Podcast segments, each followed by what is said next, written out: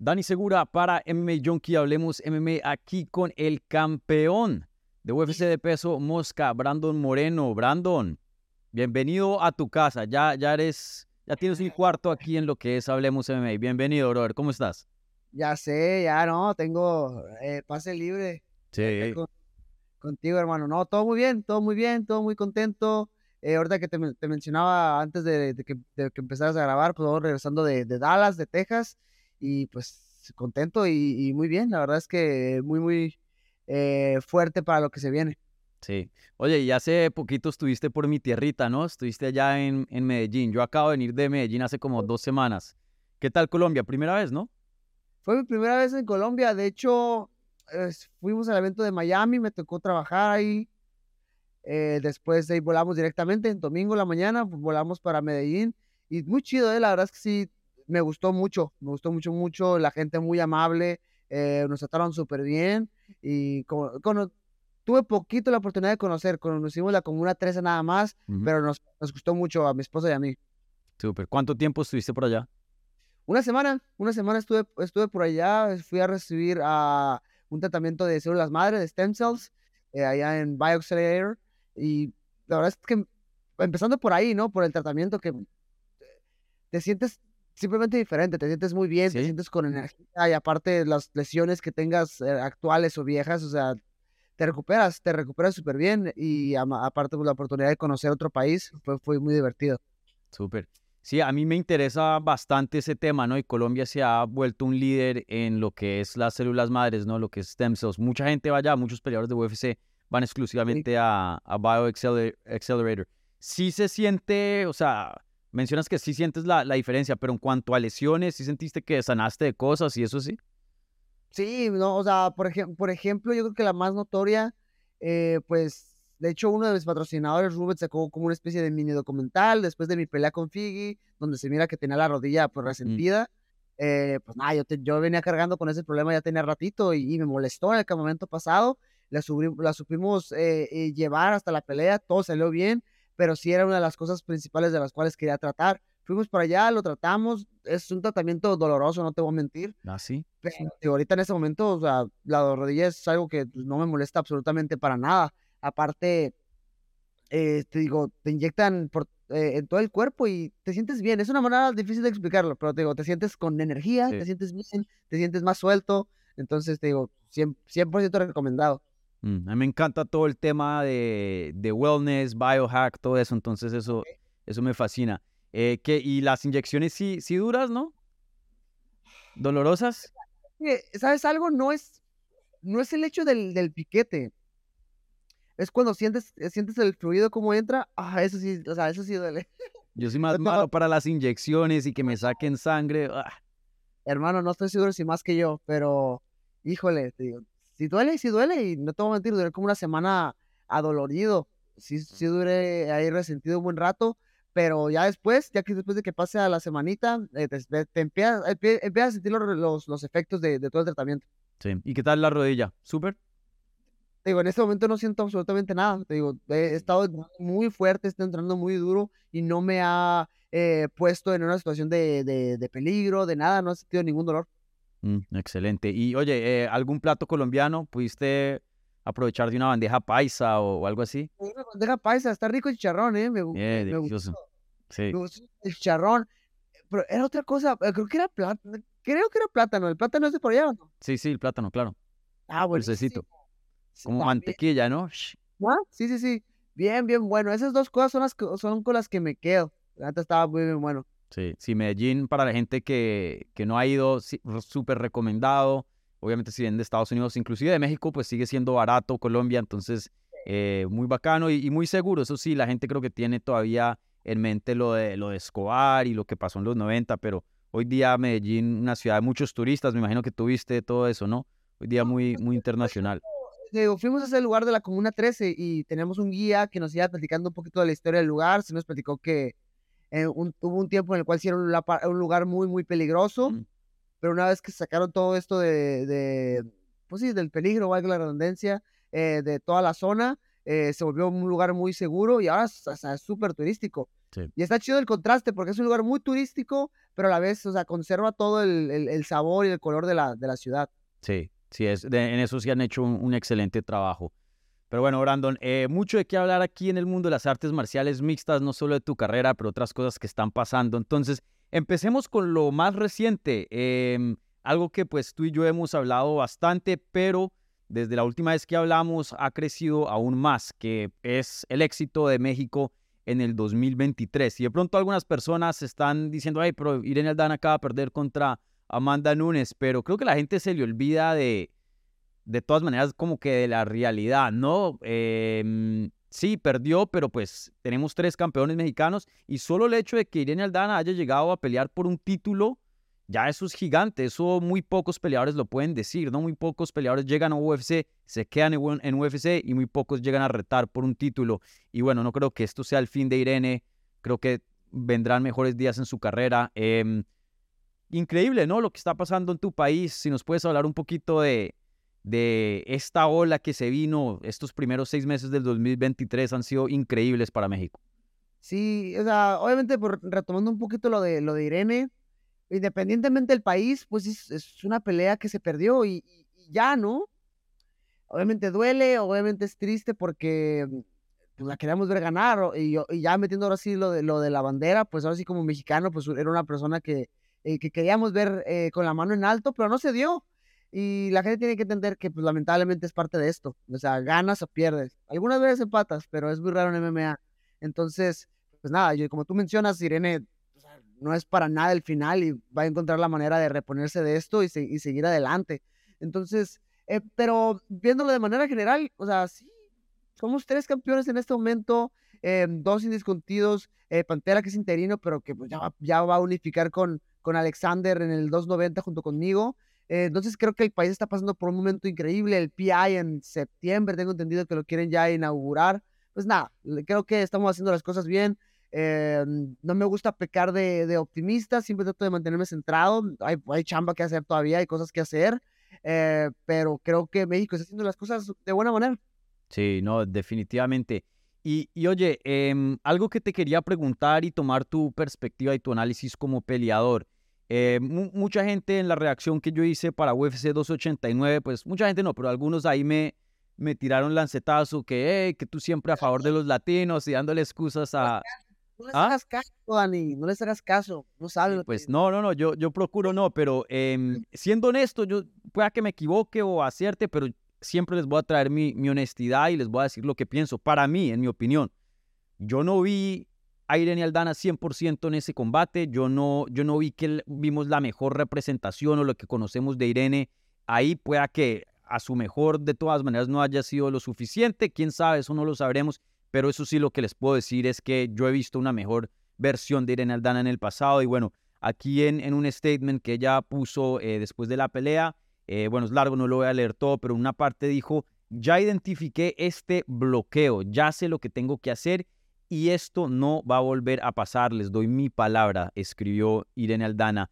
Em, y, pienso que fue eso, ¿no? Pienso que fue más mental, porque sabemos que la técnica de Irene está ahí, sabemos que el corazón está ahí, eh, tú viéndolo como peleador, ¿crees que fue eso? Y nos puedes hablar de, de, la parte mental de este juego que mucha gente se le olvida, que es muy importante, me atrevería a decir que la gran parte de, lo que es un peleador.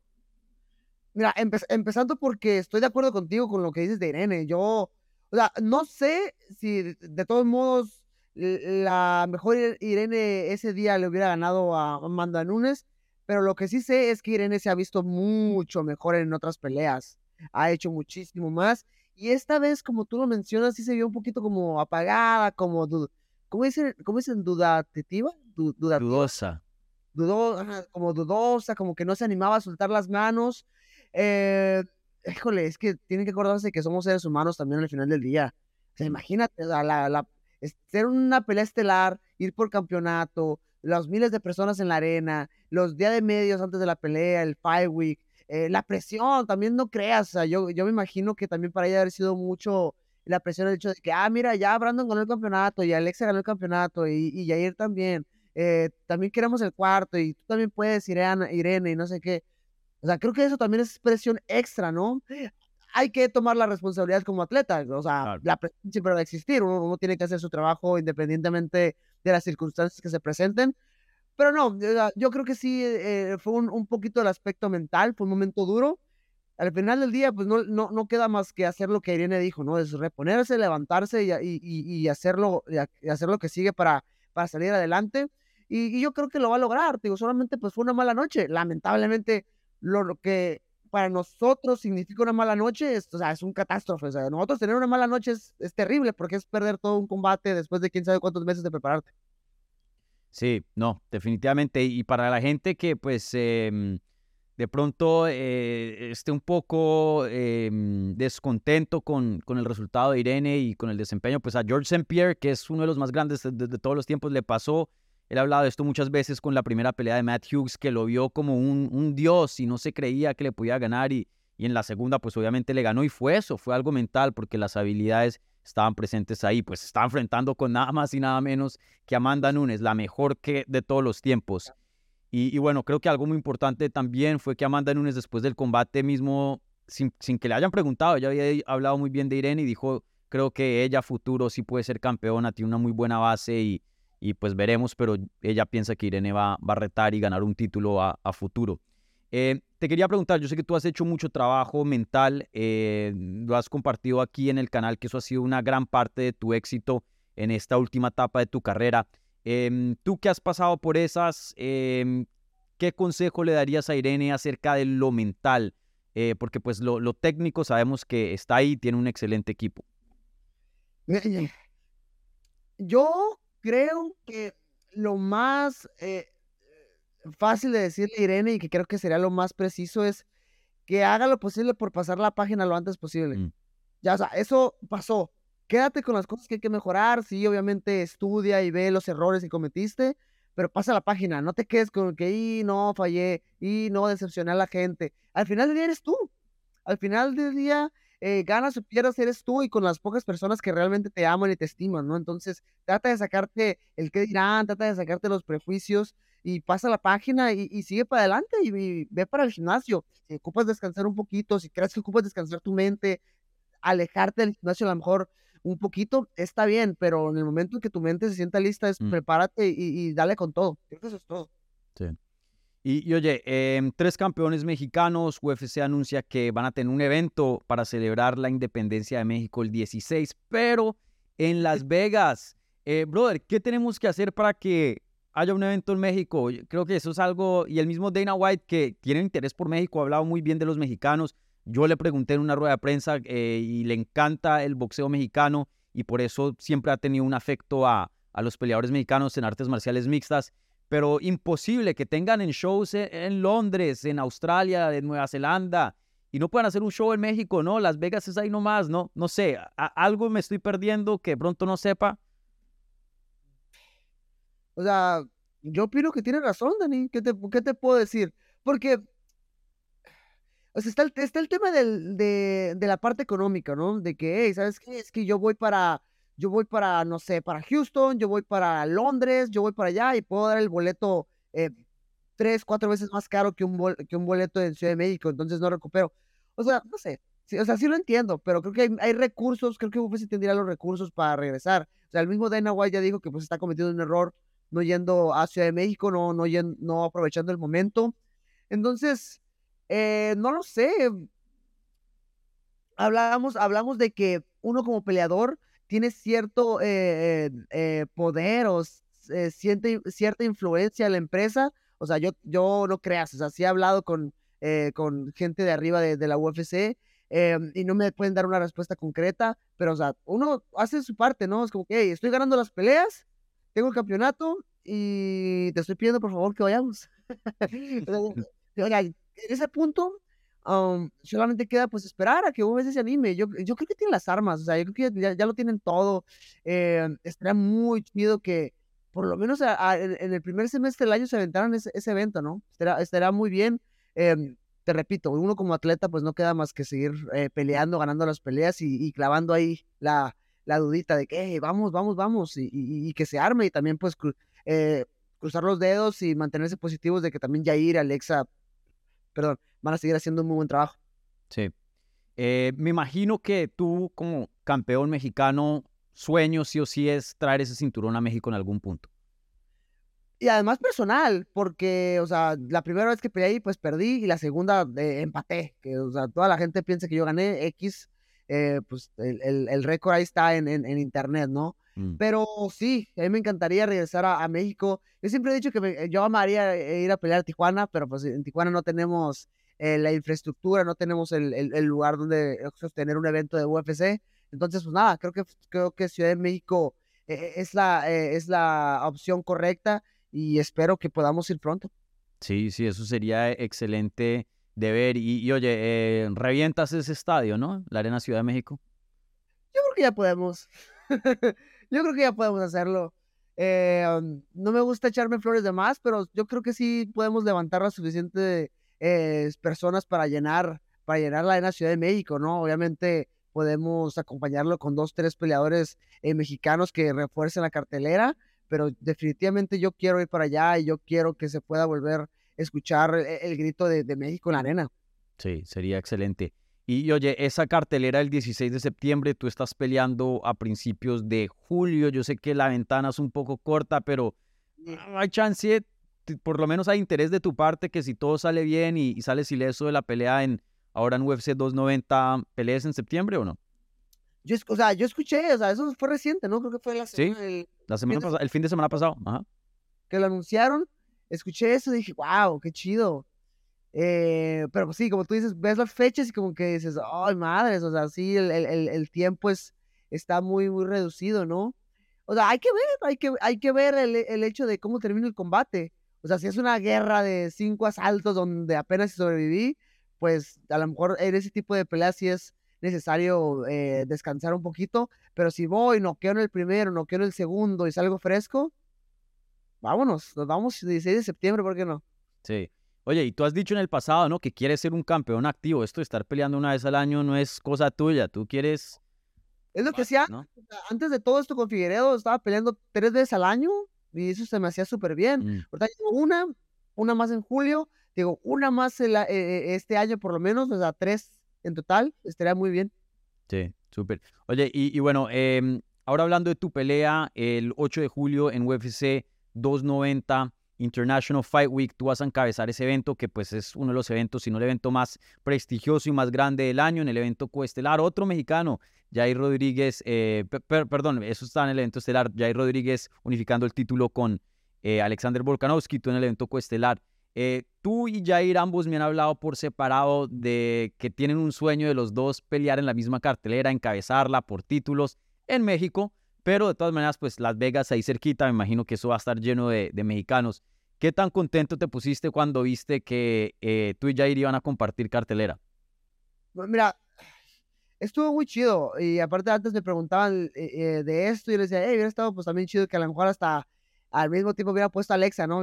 la éramos se hubiera puesto demasiado mexicano el, asunto. Pero bueno, te digo, somos Jair y yo, o sea, qué, mejor manera, está muy chido. O sea, Jair y yo, para los que no sepan, pues ya tenemos mucho tiempo conociéndonos.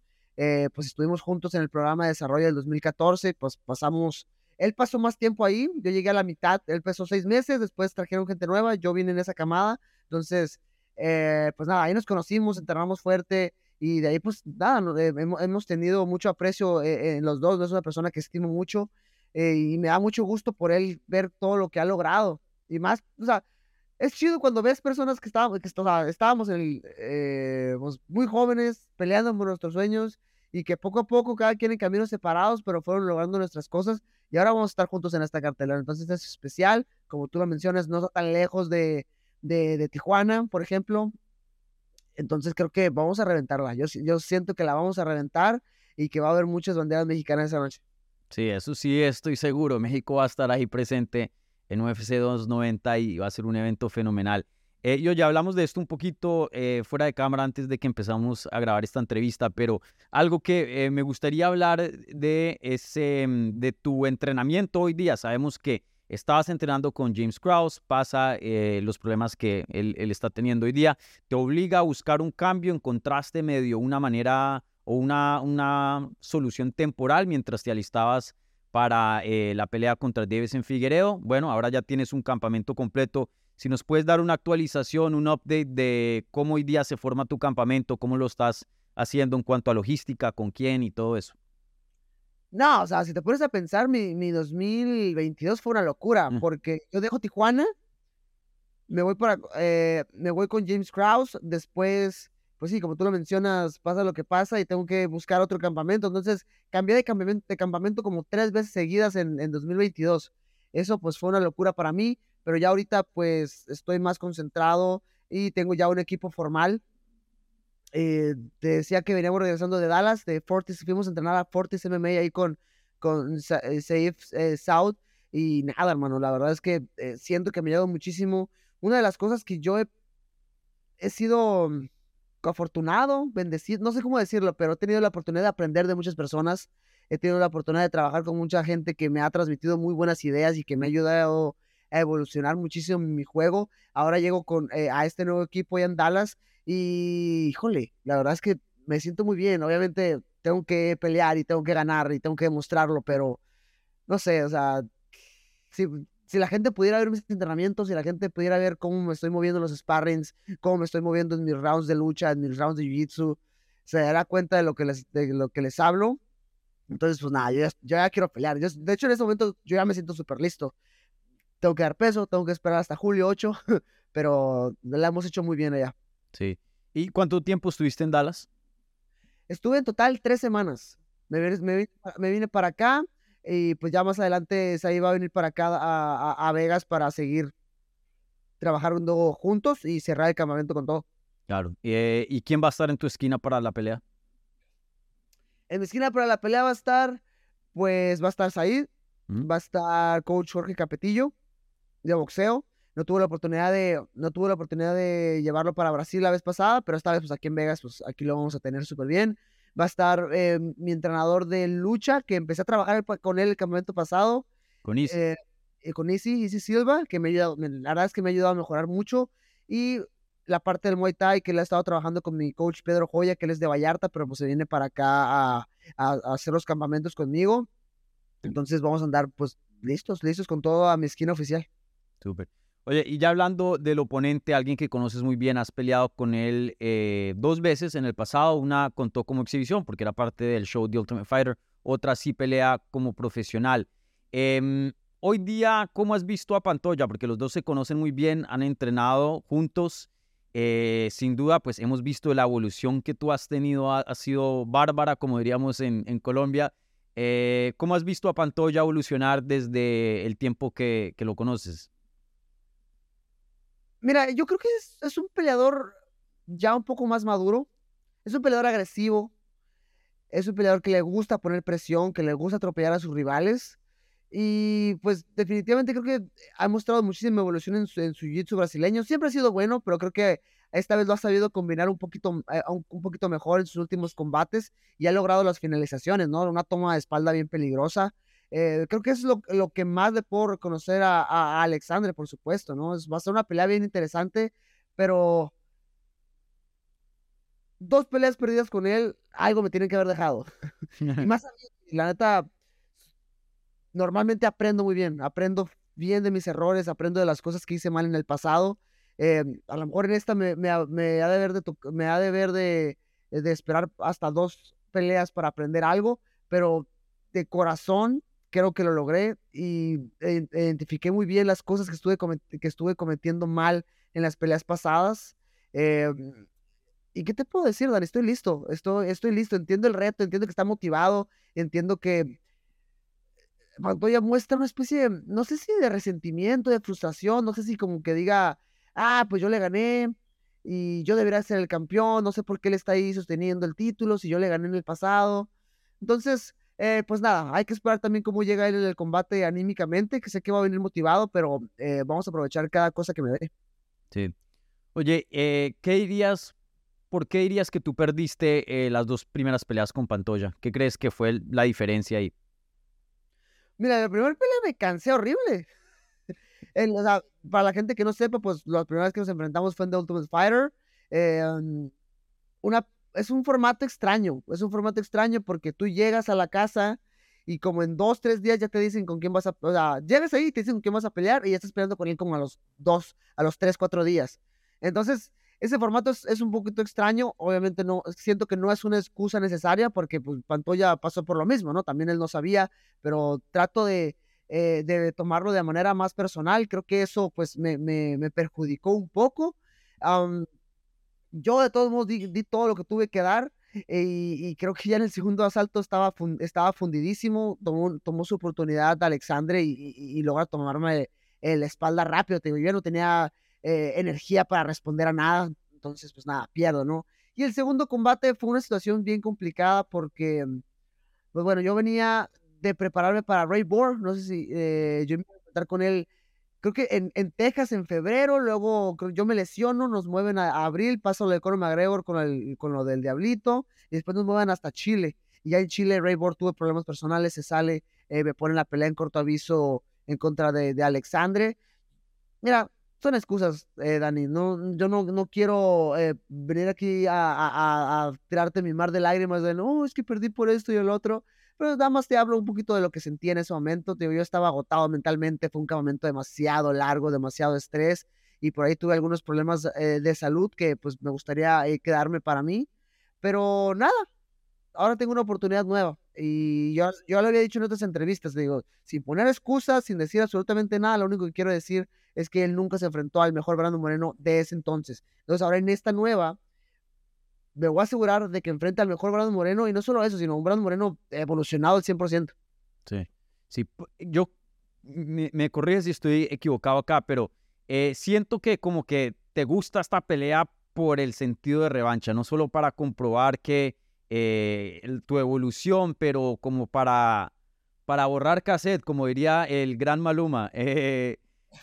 Eh, es verdad, es, así, te sientes como, no sé, como fuera de, un matchup fresco, quieres esta oportunidad como para borrar lo que pasó em, e, e, en, el 2018.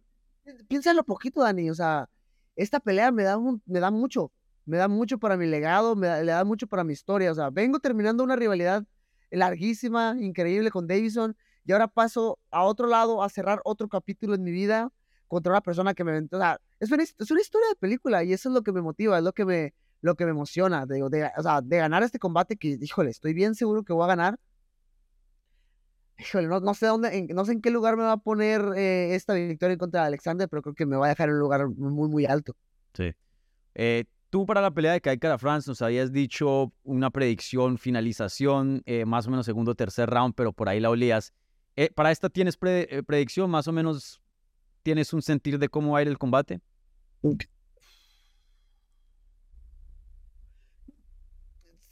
Fielmente creo que lo voy a finalizar. Híjole. O sea, es que te digo, obviamente nunca los vas a ver, nadie los va a ver, pero si pudieran ver mis sparrings, lo voy a finalizar. Mm. lo voy a finalizar.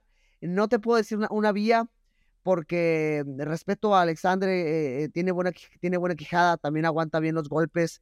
Eh, y tiene buen jiu-jitsu brasileño, tiene buena defensa, pero creo que lo voy a finalizar también por ahí, segundo, tercer asalto. Igual se me va el, se me va el cuarto, pero por ahí vamos a ver qué, eh, eh, cómo resulta el combate. Sí, súper. Y otra cosa que te quería preguntar, tú sabes, una entrevista de Brandon Moreno tiene que incluir a, al Davison Figueredo. una entrevista con Davison Figueredo tiene que llevar Davison, Pantollas, película, muy bien. Sí.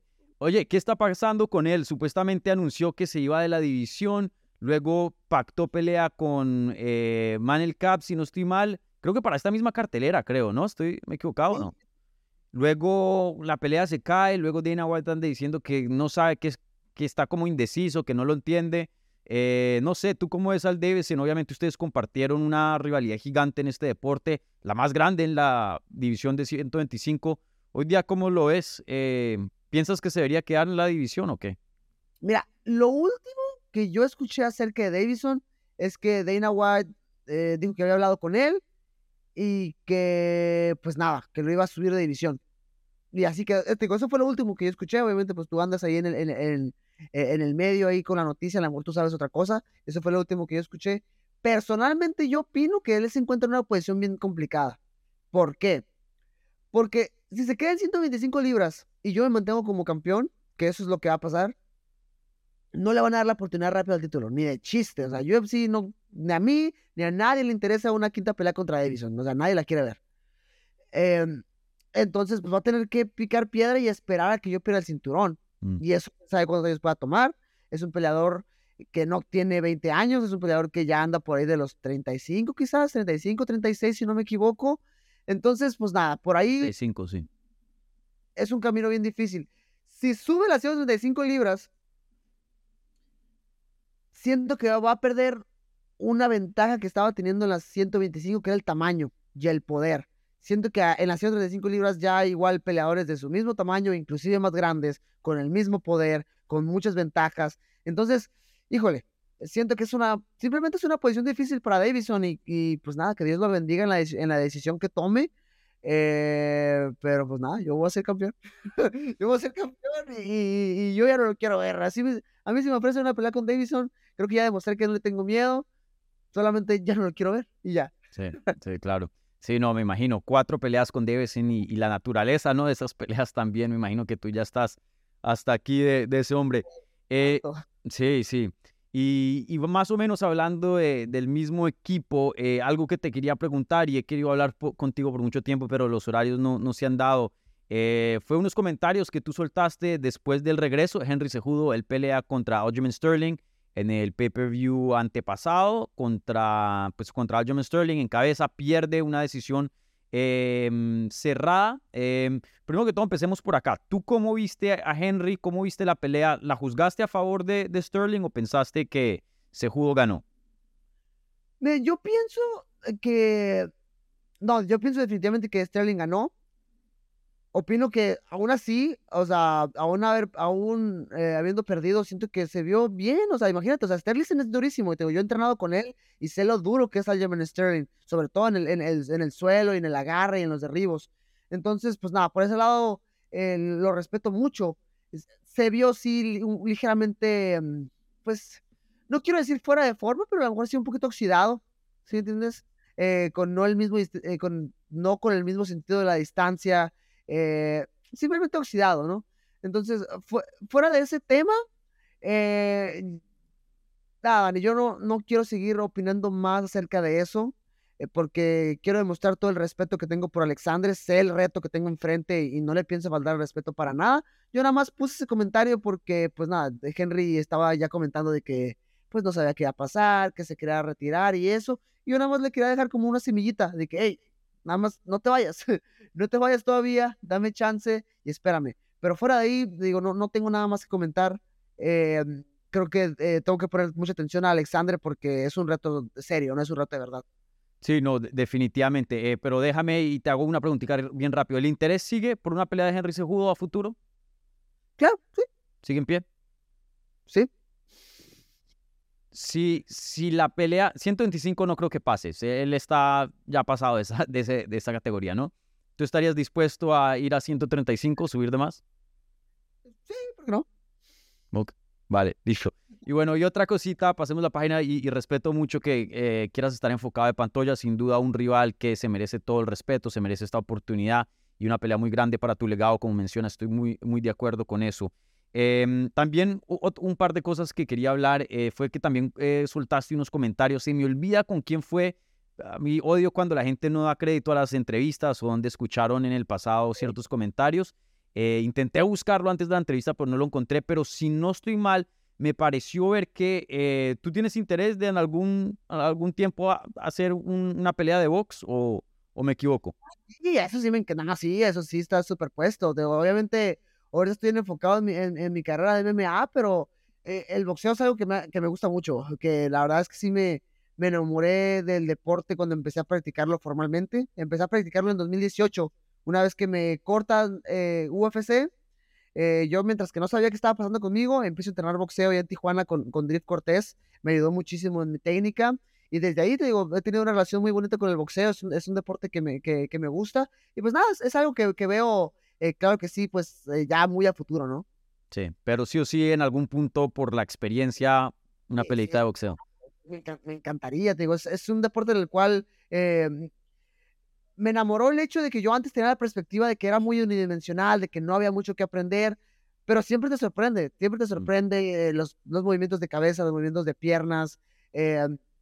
Hay muchas cosas, que- hay muchas cosas que hacer ahí. Te digo, sí, definitivamente es algo que quiero tener algo en, en mi, en mi récord al final cuando ya me retire, tenga 40, 50 años y decirle a, mi- a mis nietos, hey, mira, yo boxeé también. Súper. Eh, ¿Tienes algún boxeador favorito o algún estilo que, que te guste ver hoy día?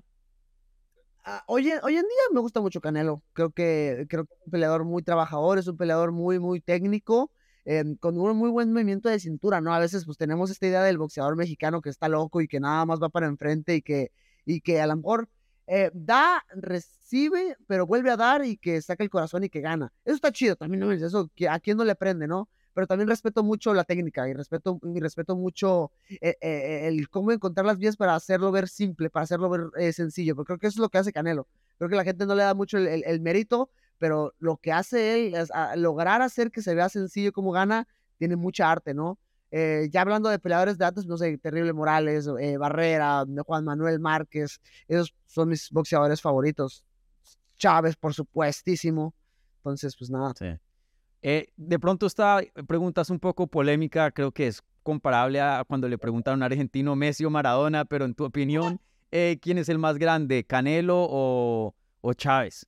Ah, no, Chávez. Sí, Claro, gran no. campeón. Sí, no, lo que hizo Chávez fue otro, fue otro asunto, mo- movió, movió muchísima gente. Que aunque, oye, o sea, mira lo que hizo Canelo en su última presentación ahí en Guadalajara, ¿no? Mm. Toda la que metió al estadio Akron ahí- allá, eso también es- fue muy, muy impresionante. Pero creo que lo, lo de, lo de Juan, lo de, perdón, lo de Julio César Chávez fue simplemente diferente. Sí, sí. Oye, y qué bacano que eh, Chávez le esté gustando las artes marciales mixtas, apoyándolos a ustedes y dando el respeto. Tú sabes, estos, eh, estos eh, veteranos, por no decirles viejos, eh, del mundo del boxeo, a veces tienen como un, un sentir de las artes marciales mixtas, como que lo que nosotros hacemos arte, hacemos arte, ustedes son barbárico o, o- o, pues un deporte salvaje, pero él ha, ha querido mucho las artes marciales mixtas y les ha brindado a- mucho apoyo a todos ustedes. Sí, creo que pues a, a- a todos nosotros, creo que tanto a Yair, tanto a Alexa, a Irene esta última, y nos ha tirado muy, muy buena vibra. Eh, Yo no he tenido la oportunidad de conocer a, a- a Chávez y eso que pues vive en Tijuana, eh, porque pues, y es más que nada por mi culpa, porque creo que ya, ya he hablado con él anteriormente y ahí por, ahí- por ahí hemos eh, quedado por, para ir a, a cenar a lo mejor o algo así, pero yo ahorita ando pues, como loco por todos lados, ¿no? Y también pues me imagino que también eh, Julio ha de tener su, su agenda llena pero sí, está muy chido, eh, pues el respeto que nos brindan como atletas. También, por, por ejemplo, una vez, pues yo conocí a, a Canelo ya el, en 2021, si no me equivoco, y pues nada, es una persona bien amable y también muy honesta. Digo, "Ay, la, la verdad es que a mí no, pues no me gustan las artes marciales mixtas, pero pues, no manches, te respeto como guerrero que eres y pues por mexicano. Entonces, pues nada, yo igual, respeto mutuo. Sí. El Canelo debe estar cansado de que a cada rato le, le mandan peleas, que Camaro y no sé qué. eh, lo entiendo también, ¿no? O sea, es que, no sé, obviamente por no echarle tierra a nadie, pero ellos tienen que entender que Canelo, o sea, si vas a ir a boxear con Canelo, te van a lastimar. Mm. ¿Sí pues sí, o sea, Canelo es como que "Eh, no me interesa pelear con peleadores de MMA porque sé lo que va a pasar. Sí, sí, como él dice, payday, payday, ¿no? Eh, sí. Eh, oye, pero qué, qué, qué loco que no, no te hayas conocido con, con Chávez. Pienso- Sí, no, Sí. o sea, te digo, ha habido varias oportunidades ahí, pero te digo, o sea, mi agenda, o sea, cuando estoy en campamento, pues estoy en campamento, estoy Claro. bien súper complicado. Y cuando no estoy en campamento, pues estoy haciendo todo lo demás de medios y lo de cámaras y todo ese tipo de cosas. Entonces mi agenda ahorita es una locura, pero va a pasar, definitivamente Sí. va a pasar. No, tienen que, que arreglar eso. Para mí, una de mis entrevistas favoritas que he tenido en mi carrera fue cuando fui a Guadalajara a cubrir la pelea de, de, de Chávez contra Camacho Jr. y, y Chávez Jr. contra Anderson Silva y pude entrevistar ahí a, a Senior en, en el estadio del Atlas. Eh, pues justo madre. fresquito después de que tú hayas ganado el título y tuvo excelentes palabras, me, me sorprendió, ¿no? No, no porque pues Ya te iba a preguntar, ¿qué edad tienes, Dani? ¿De qué hablas? Pero no, no, sí, esa, esa fue hace poquito. Sí, sí, sí, sí. No, yo, yo empecé joven en este deporte. Yo, yo, yo soy veterano aquí por más de que apenas tenga mis, mis 30 añitos. Eso fue. Oye, por, por último, yo sé que eh, eres un hombre muy ocupado, entonces muchas gracias aquí por tu tiempo. Pero salió, creo que fue ayer o anteayer, eh, que vas a aparecer en Tripomania, eh, ahí en, en Triple A de, de Tijuana, en la compañía de lucha. Sí, Después de la pelea, obviamente. Una semana después de mi pelea, no sé ni qué va a pasar. Yo no pues dije que sí, pero ya estoy bien emocionado. O sea, De la tercera cuerda ahí, Brandon. Imagínate, hey, todavía no, estoy, todavía no estoy seguro, pero, o sea, a mí la lucha libre es algo que me gusta mucho. Mm, Cuando estaba chiquito miraba muchísimo, pues, ajá, la lucha mexicana, la, eh, la AAA, y miraba también WWE en Estados Unidos. Eh, tuve, eh, tuve la oportunidad hace poquito de conocer a Rey Misterio. ¿Qué, Mm. qué paso ese? Qué buena persona es Rey Misterio, es muy buena gente, eh, te platica, te cuenta y todo el rollo. También lo tuve ahí en mi, en mi podcast que tenemos de, de- de Champions Corners con, con Marcelo y con, y con Macio. Y pues nada, muy buena persona. También me- me- por ahí me dijo, hey, en el futuro vamos a ver qué hacemos también. Y dije, ah, puede ser. sí. Y luego también me llegó la invitación de, de, de AAA. Eh, bueno, ya estoy emocionado. Vamos a ver qué sucede. Yo voy a hacerle de todo. Sí, sí, sí. Eh, sí, co- como luchador, ¿tu, tu apodo sería eh, The Assassin Baby o, o tendrías otro? Vamos, a- hay que planearlo mejor, porque no me lo he preguntado bien, pero vamos a hacerla de todo. Dani. De hecho, un, un, un compañero de entrenamiento me da, cura- me, me echa eh, carrilla porque pues a veces me, me ofrecen proyectos muy locos, pues de que ya nada que ver con el MMA. Y yo así de, güey, yo me voy a divertir, güey. Yo voy a hacer de todo en este mundo. güey. Yo voy a tener historias para mis nietos, voy a tener miles de historias que contar. Sí, sí.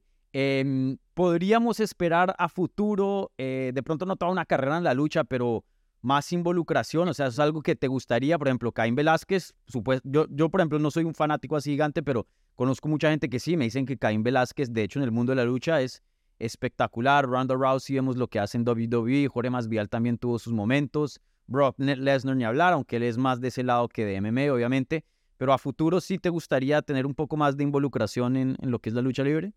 Dani, de todo. Voy a hacerlo de todo, Dani. Si me tengo que involucrar un poquito ya en el futuro, ya sea en el futuro. Ahorita, mira, tengo que noquear dos, tres personas. Tengo que noquear unas tres, cuatro personas más. Y luego ya veremos. Pero yo voy a hacerlo de todo. Vale, vale, esto. Y bueno, y eh, mientras no quedas dos o tres personas, ahí tienes el tiempo para descifrar tu apodo en, en el mundo de la lucha, quién sabe, sí. Bueno, vale, Brando, pues muchas gracias por tu tiempo, eh, toda la suerte del mundo este 8 de julio en el evento coestelar de UFC 290, una pelea de campeonato por las 125 libras. Esa noche México domina lo que es International Fight Week, así que otro logro gigante a lo que es este año espectacular que ha tenido eh, México querido. Así que, Brandon, muchas gracias por eh, el tiempo acá y toda la suerte del mundo este 8 de julio. Dale, Dani, cuídate mucho, hermano. Y nos vemos, nos vemos pronto, si Dios quiere.